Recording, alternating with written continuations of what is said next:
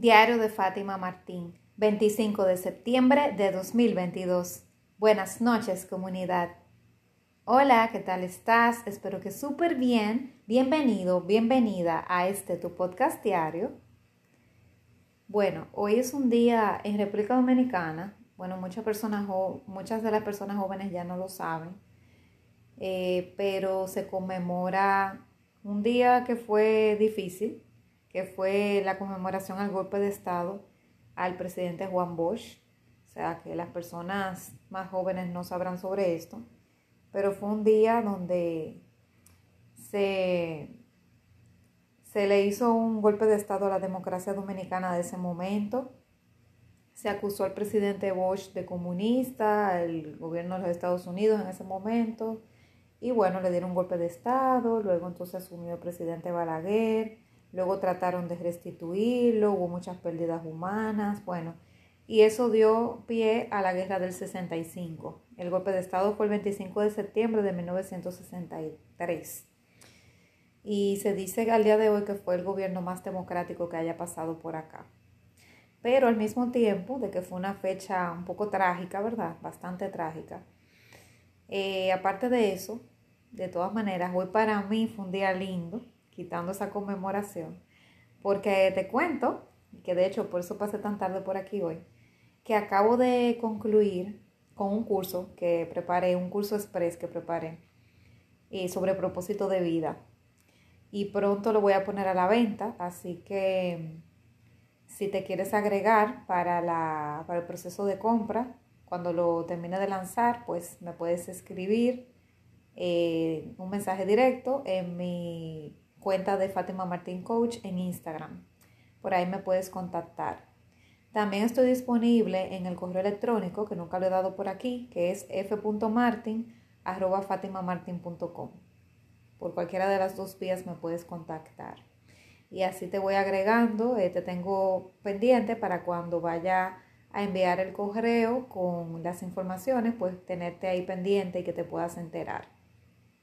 También si te suscribes a mi newsletter te vas a enterar. Entonces, nada, eh, el asunto es que ese curso, propósito de vida, eh, es muy, muy interesante porque tiene que ver con lo que yo estoy trabajando con mi emprendimiento. Y ahí básicamente lo que voy a hacer es dar una, clase en vivo, es como una especie de taller donde se va a dar una clase en vivo eh, virtual y también al mismo tiempo vamos desarrollando los ejercicios de un workbook que creé precisamente para eso. Y nada, gracias a mi querida colega que, me inspira a hacer estas cosas, sobre todo cuando no estoy como en ánimo de hacerlo. Resulta que estamos preparando un curso eh, sobre propósito de vida y creencias limitantes. Yo voy a estar trabajando la parte de propósito de vida, ella creencias limitantes. Y, y bueno, y de ahí ya salió mi curso de propósito de vida también. Entonces ahí vamos a tener una colaboración y también vamos a tener mi curso particular. Y nada, el asunto es que dicho esto, luego de los anuncios comerciales, vamos a hablar eh, brevemente sobre el episodio de hoy. El episodio de hoy tiene que ver con, con personas que son negativas y malas en tu vida.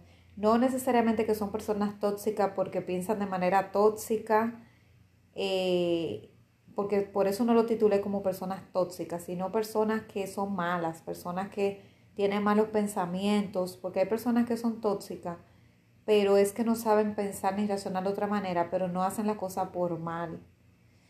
Por ejemplo, yo me considero que yo era una persona tóxica, muy tóxica, pero yo no era mala gente, yo no era mala persona. Lo que pasa es que me, me crié en un ambiente donde eh, estuve acostumbrada a la queja, eh, y eh, tenía prácticas de persona tóxica sin saberlo y pensaba que eran cosas normales, pero no es que yo era mala gente, no era mala persona, pero aquí yo me refiero a personas que son malas de corazón, que tienen malas, malos sentimientos, malas emociones y te lo pueden transmitir.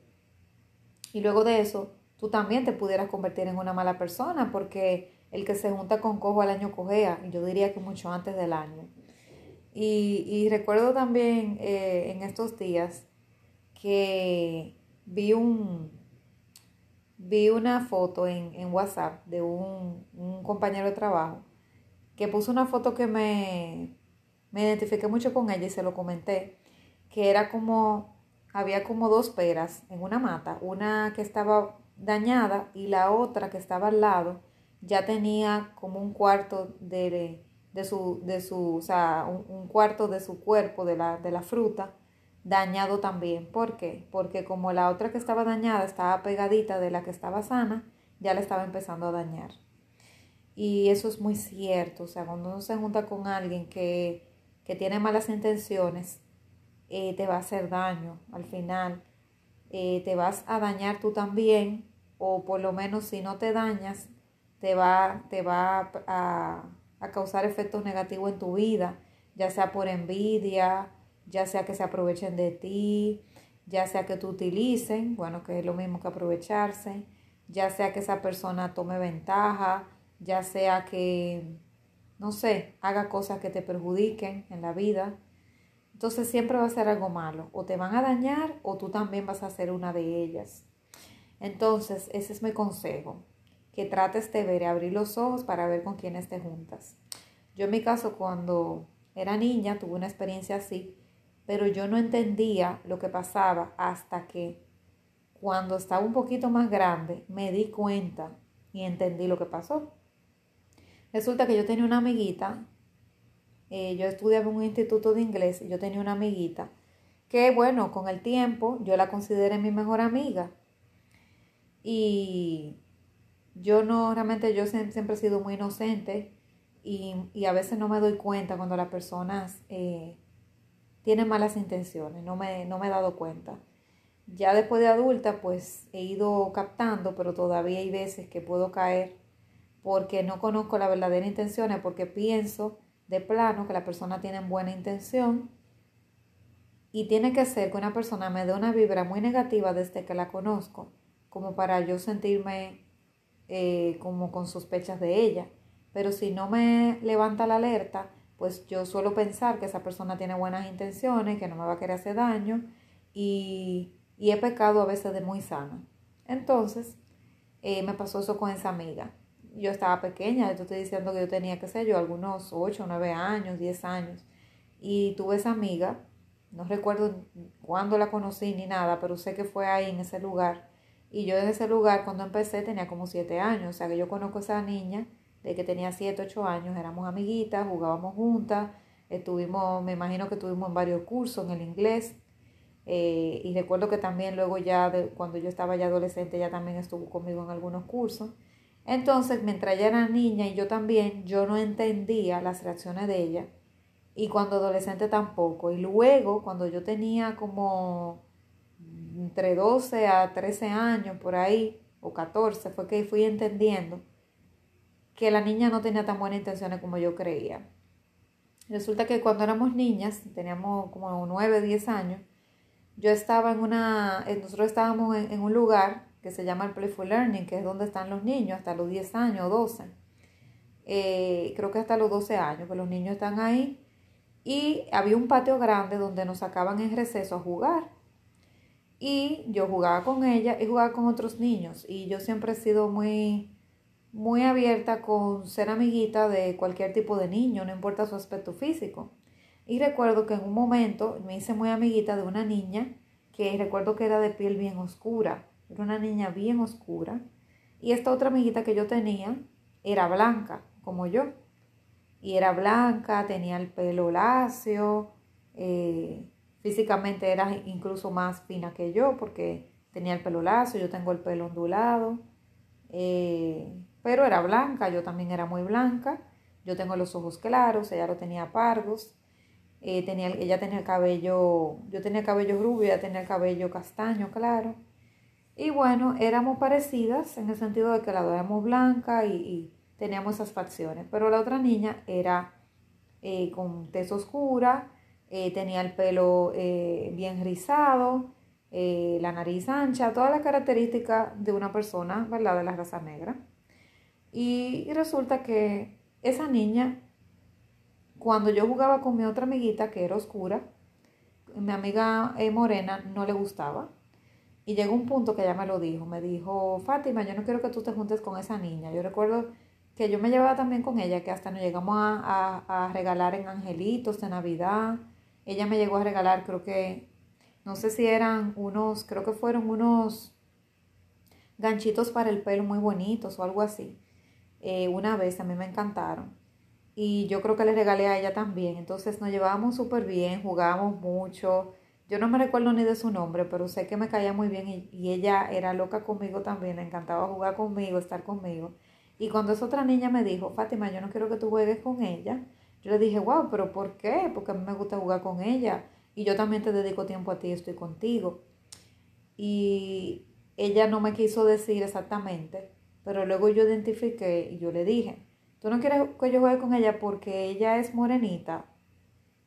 Por eso es que tú no quieres que yo juegue con ella. Y porque tú eres blanca y ella es morenita, pues es que tú no te quieres juntar con ella. Y ella me admitió que sí, que era por eso. Y yo, wow, pero, eh, pero que eh, yo a ella la quiero y yo también te quiero a ti. Yo no, no entiendo por qué yo tengo que sacrificarme mi amistad con ella para estar contigo. Aún siendo niña lo identifiqué, me di cuenta. Pero con todo y todo, a pesar de que yo seguí juntándome con otra niña y la, esa amiguita se resintió, yo no sé si después quizá perdí contacto con la otra niña. El asunto es que no llegué a dar mi brazo a torcer, pero la vida hizo que después yo no me viera más con esa otra niña. Y luego volví a, mantenía el número de teléfono de la otra amiguita que discriminaba y cosas, que no le gustaba a la gente oscura, eh, que era racista. Entonces yo seguía hablando con la otra niña. Bueno, eso había pasado, pero yo aún seguí, mi amistad, para que veas que la tolerancia mía a veces es muy fuerte.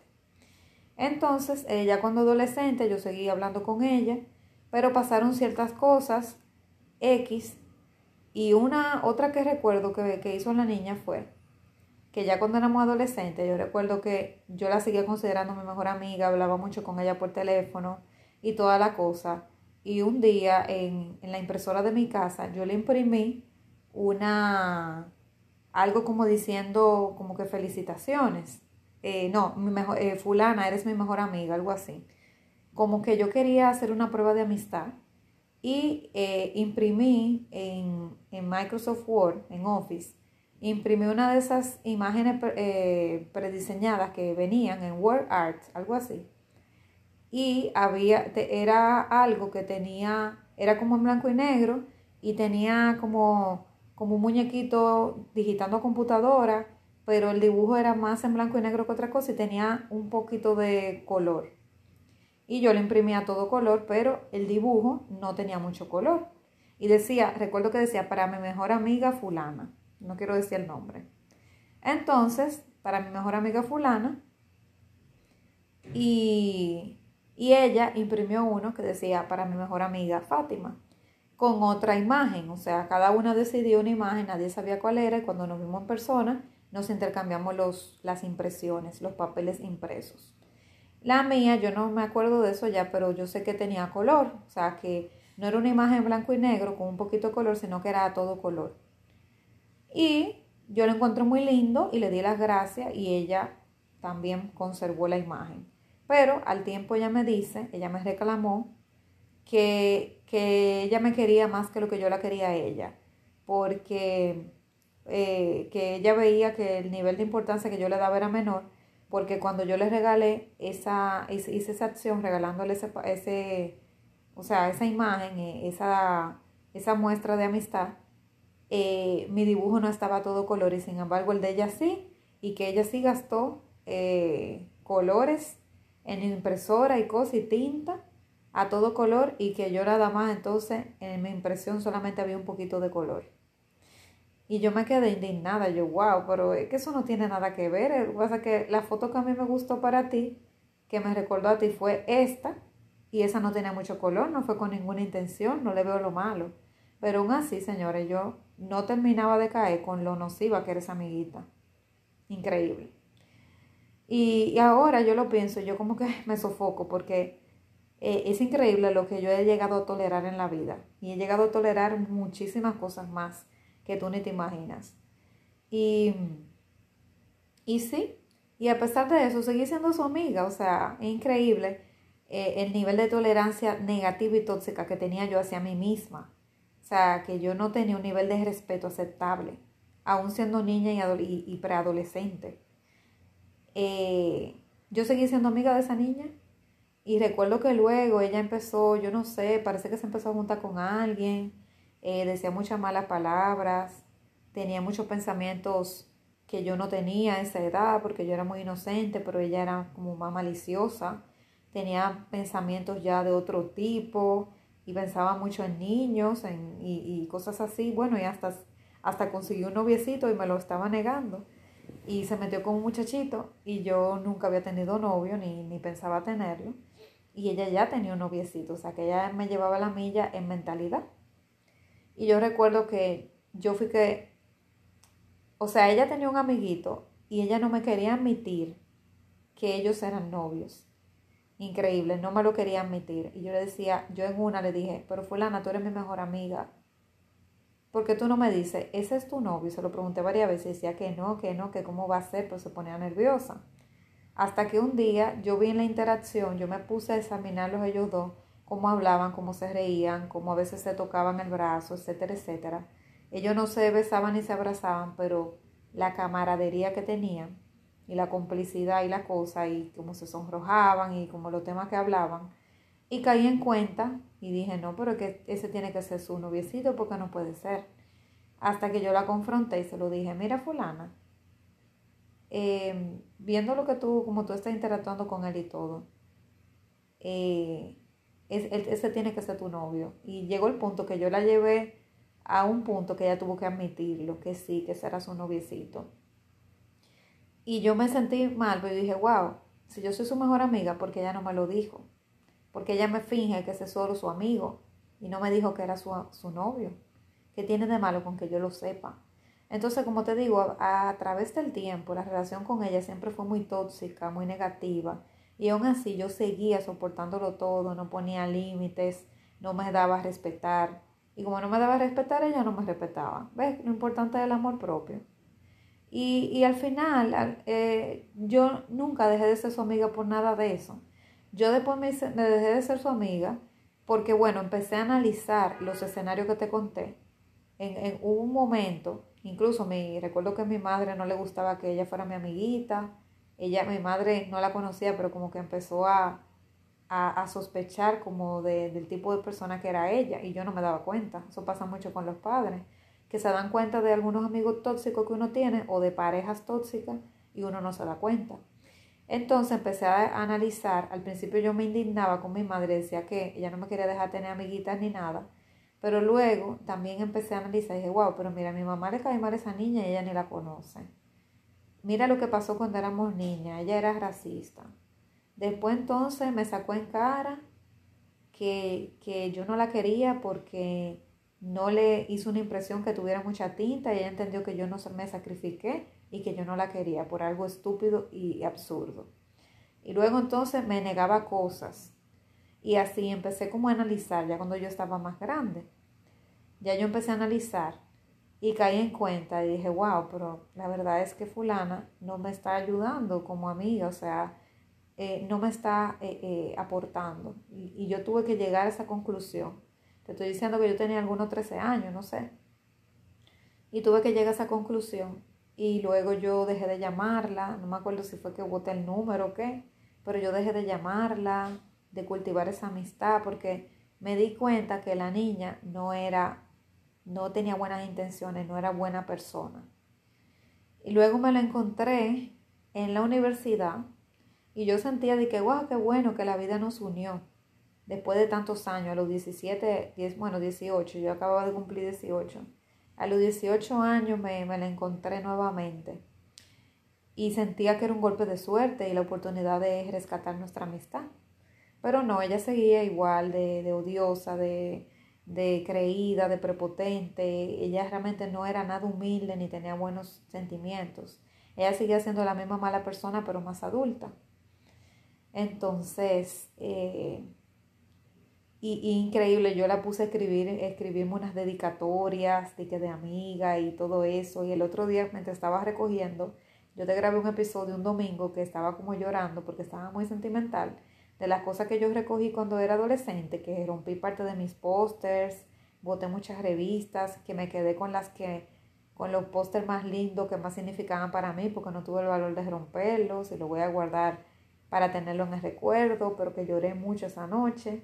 Y ahí en esa noche encontré ese diario donde habían varios amiguitos míos del colegio y de la universidad al principio cuando empecé, que me escribieron entre ellos esa niña. Y yo, wow, pero increíble que yo, a pesar de todo, la puse a ella, le di el privilegio de escribir en ese diario, dedicándome palabras cuando esa niña fue tan fea y tan mala persona conmigo. Ya luego de ahí, eh, o sea que yo nunca, nunca hice valer mis derechos ni me, ni me di a respetar. Ya luego de ahí, pues eh, ella siguió su camino, yo el mío, yo decidí no seguirme acercando a ella, ni seguirla buscando, ni retomar amistad, porque sabía que si retomábamos algo, quizá por, iba a ser algún interés de ella, o sea, quizá ella podía querer sacarme provecho de algo, pero no porque realmente iba a ser una buena amiga, porque ella seguía siendo igual. Yo no vi que ella cambió, yo la vi peor, peor la vi, porque la vi, la vi más creída, más prepotente, y al ser más adulta, bueno, con más poder para hacer las cosas. Entonces eh, tenía otro círculo de amigas que tampoco se veían como que eran muy positivas. Entonces, la verdad que al final, pues me siento súper bien de no estar con ella.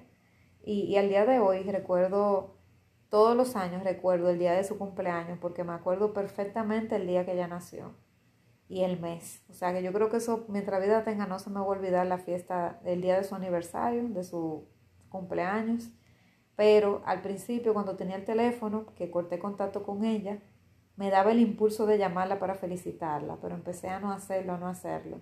Y el día de hoy, yo cuando me recuerdo de ella, le digo, bueno, felicidades fulana, donde quiera que estés. Espero que la pases bien y que hayas mejorado como persona y que te vaya muy bien. Se lo mando al universo el mensaje para que ella le llegue. Pero no soy su amiga, ni la busco, ni me interesé en pedirle el número esa vez. En ese entonces todavía no había WhatsApp ni nada. Eh, era más difícil comunicarse, pero sí estaba el Messenger, estaban los correos, entonces pude haberle tomado el correo o retomar con ella, pues yo tenía su correo, retomar con ella la, el contacto, pero no quise porque supe que me hacía daño esa persona. Pude tener la madurez en ese entonces, con tanta inmadurez de la edad, y pude entender que no me hacía bien a pesar de que no me cuidé lo suficiente, a pesar de que dejé y permití que ella me respetara, de todas maneras por lo menos supe salirme de ahí a tiempo y supe alejarme cuando me tocó. Y nada, yo le deseo a ella que esté muy bien, que le que espero que haya podido cambiar para bien, que ella no sea como era antes. Me gustaría pensar que es así, pero lo dudo. La verdad que cuando alguien se crece así de esa manera, difícilmente de adulto mejora, pero quién sabe si le haya pasado algún evento de esos que, que te llevan a tocar fondo y hacen que tú te cuestiones la vida, quién sabe, porque al día de hoy yo no sé nada de ella, no sé si está viva, está muerta, no sé nada, pero espero que esté viva, que esté muy bien y ojalá haya recapacitado. Y algo que, que ayudó a que ella fuera así, que yo sé que ella también es víctima de eso, ella no es solamente mala persona porque se lo propuso, sino por lo mimada que fue, porque ella es hija única. Y bueno, quizá tú digas, no, yo soy hijo único, no me pasó eso.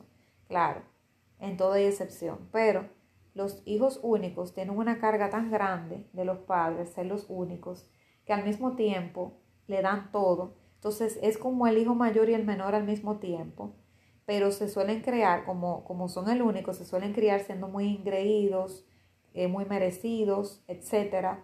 Eh, los padres tienen mucha expectativa sobre ellos y al final se crían inseguros, se crían eh, que no quieren asumir ningún rol, ninguna responsabilidad, pero al mismo tiempo tienen la prepotencia y la malcrianza del mayor, que todo lo mejor es para él, etcétera, etcétera. Y como no tienen un amiguito con quien compartir, con quien tienen que jugar, ni compartir los juguetes, ni compartir la ropa, ni a quien cuidar, eh, eh, ni a quien dar ejemplo, ni nada, entonces esos niños se crían así, con mucha prepotencia. Y esa niña se crió así, fue una niña linda, una niña mimada, como te digo, hija única de sus padres, padres de clase media alta, pues entonces esa niña se crió de esa manera. Y los padres posiblemente eran así mismos racistas, eran personas eh, con, con, ciertas cualidades X que, que, se la transmitieron a ella y, y ella era así. Entonces ella también es víctima del sistema. Ella no era quizá mala persona por proponérselo, porque un niño pequeño no creo que se proponga ser mala persona, sino que sin darse cuenta lo es. Espero que de adulta haya podido al final recapacitar y cambiar el ritmo y el trayecto de su vida. Pero el asunto es que ese tipo de persona yo no la quiero en mi vida. Y me tuve que dar cuenta a muy temprana edad, porque te estoy diciendo que ese episodio con esa amiguita que yo tenía, que ella me quería prohibir que me juntara con ella, yo tenía algunos 8 o 9 años, no pasaba de ahí.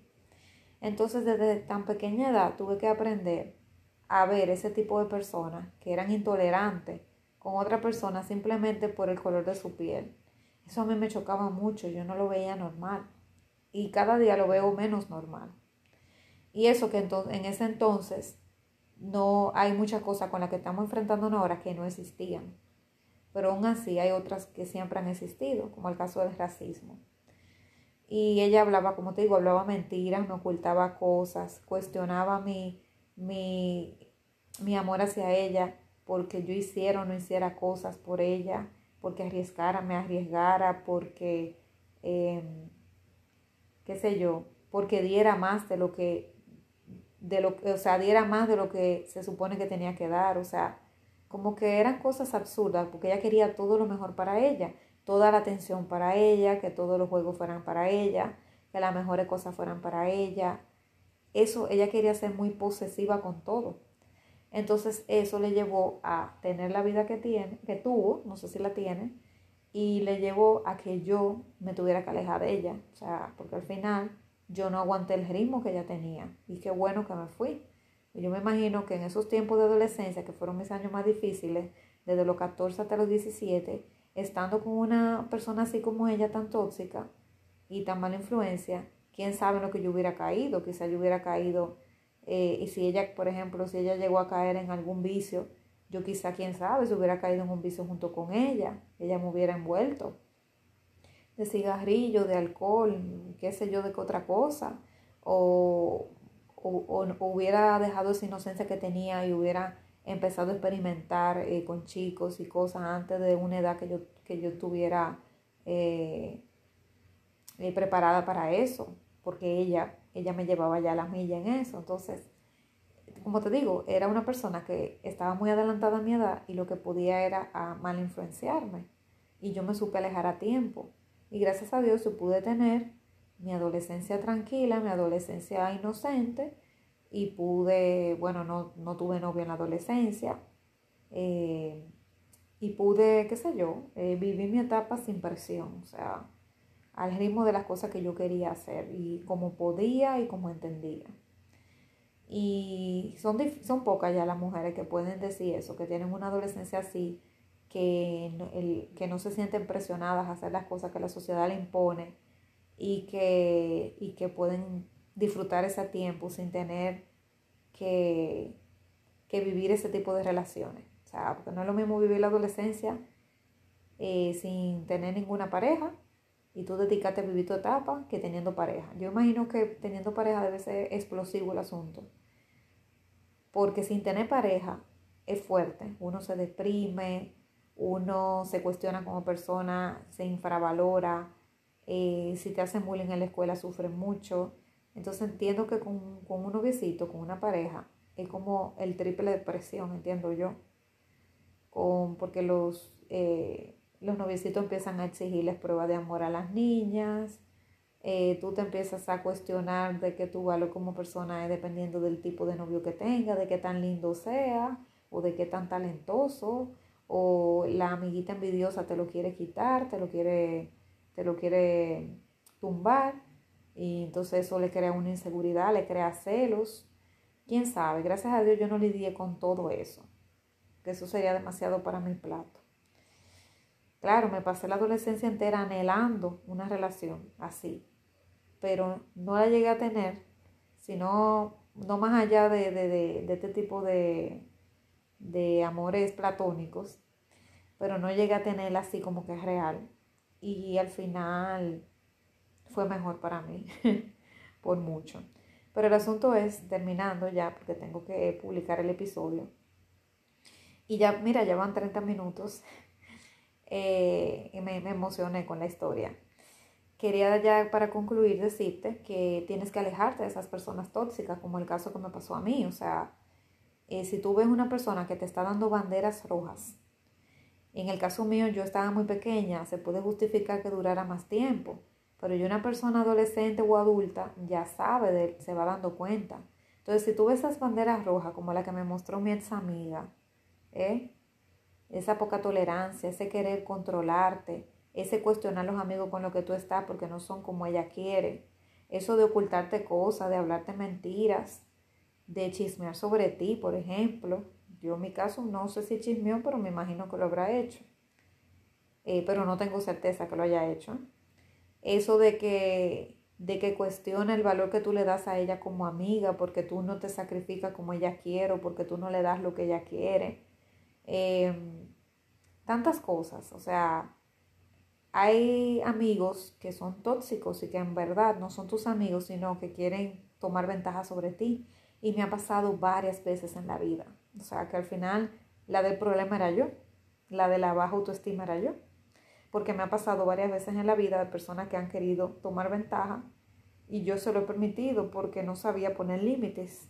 Entonces, de eso se trata, de poner límites saludables y de ver esas banderas rojas, esas red flags, que cuando la vida te las pone, ya sea con una pareja o, un, o una persona que, con la que estés saliendo, que no sea tu pareja, o con un amigo o amiga, que tú vayas diciendo, no, espérate, esto está raro, me está poniendo banderas rojas esto, ¿qué es lo que pasa?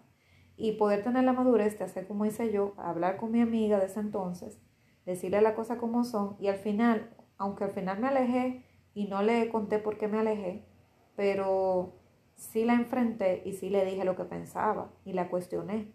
Entonces, pero con respeto, o sea, que tú también tienes que tener la valentía de sentarte con esa persona y hablar con ella, poner los puntos sobre la silla, las cartas en la mesa y al final decidir qué van a hacer.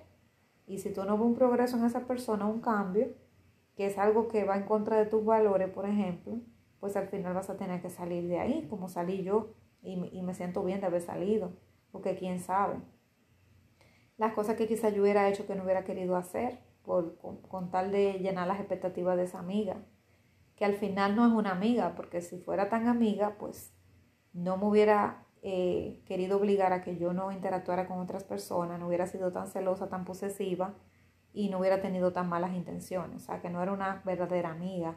No todo el que tiene etiquetas de amigos realmente es amigo, ni el que dice llamarse tu amigo lo es. Y la vida me lo ha demostrado varias veces y de esas personas me he tenido que alejar porque realmente no son mis amigos, sino que son personas que han tomado provecho, pero no han sido mis amigos. Y hay de todo en la vida. Y hay otras que sí han sido excelentes amigos para mí. Así que así es. Hay que coger y dejar y aprender y ir tomando experiencia. Si tú ves esas banderas rojas, sal corriendo de ahí. Primero tú hablas con la persona, ¿verdad? No te vayas como cobarde. Pero si tú ves que las cosas no mejoran y al contrario se ponen peor y al final no hay cómo ponerse de acuerdo, sal de ahí porque al final, créeme, van a aparecer nuevas personas más acordes a ti, más acordes a tu nivel de vibración. No te vas a quedar solo en el mundo. Hay más de 7 mil millones de personas y no te vas a quedar solo. Se van a ir algunas, pero van a venir otras mejor y de mucho más calidad. Créeme. Nos vemos mañana, seguro que sí. Un fuerte abrazo.